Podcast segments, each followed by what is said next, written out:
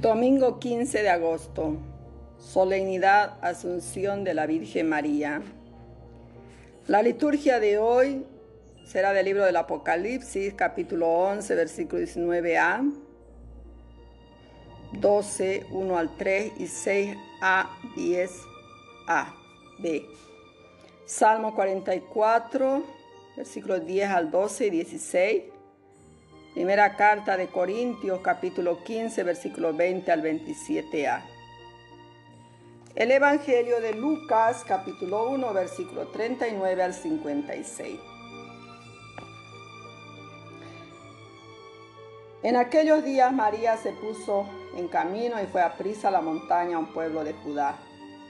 Entró en casa de Zacarías y saludó a Isabel. En cuanto Isabel oyó el saludo de María, saltó la criatura en su vientre. Se llenó Isabel del Espíritu Santo y dijo a voz en grito, bendita tú eres entre todas las mujeres, y bendito el fruto de tu vientre. ¿Quién soy yo para que me visite la madre de mi Señor? En cuanto tu saludo llegó a mis oídos, la criatura saltó de alegría en mi vientre. Dichosa tú que has creído, porque lo que te ha dicho el Señor se cumplirá.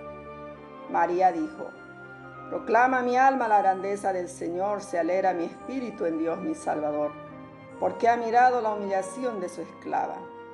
Desde ahora me felicitarán todas las generaciones, porque el poderoso ha hecho obras grandes por mí. Su nombre es santo y su misericordia llega a sus fieles de generación en generación.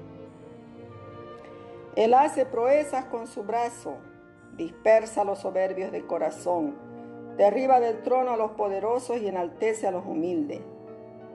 A los hambrientos los colma de bienes y a los ricos los despide vacíos. Auxilia a Israel su siervo acordándose de la misericordia, como lo había prometido a nuestros padres, en favor de Abraham y su descendencia por siempre. María se quedó con Isabel unos tres meses y después volvió a su casa. Palabra del Señor. Gloria a ti, Señor Jesús. Queridos hermanos, hoy estamos celebrando la Asunción de la Virgen María al cielo, 15 de agosto. Y el Evangelio de hoy contiene dos partes.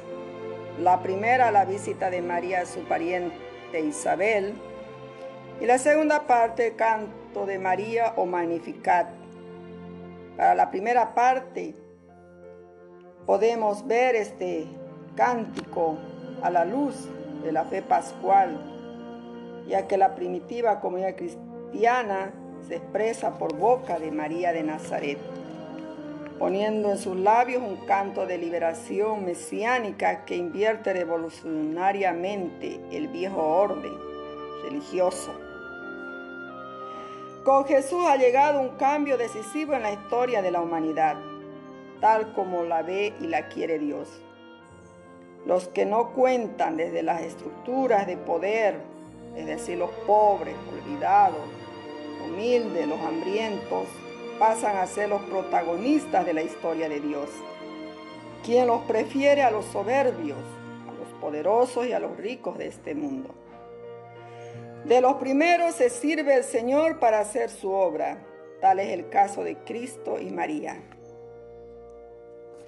En este contexto de denuncia profética hay una crítica y contestación a la situación establecida y una reivindicación de los derechos de los marginados. Esto va a suponer una inversión total de criterios, actitudes y acción, porque la misericordia del Señor llega a sus fieles de generación en generación. Al igual que para las bienaventuranzas, la interpretación que dio al canto de María, una espiritualidad en contra muchas veces de lo que afirma el texto, acabó por vaciarlo de su contenido. Desde esta perspectiva, la salvación de Dios es para todos. Según los profetas del Antiguo Testamento, el mensaje de Cristo Los nombres que definen al Dios bíblico son santidad, justicia, misericordia.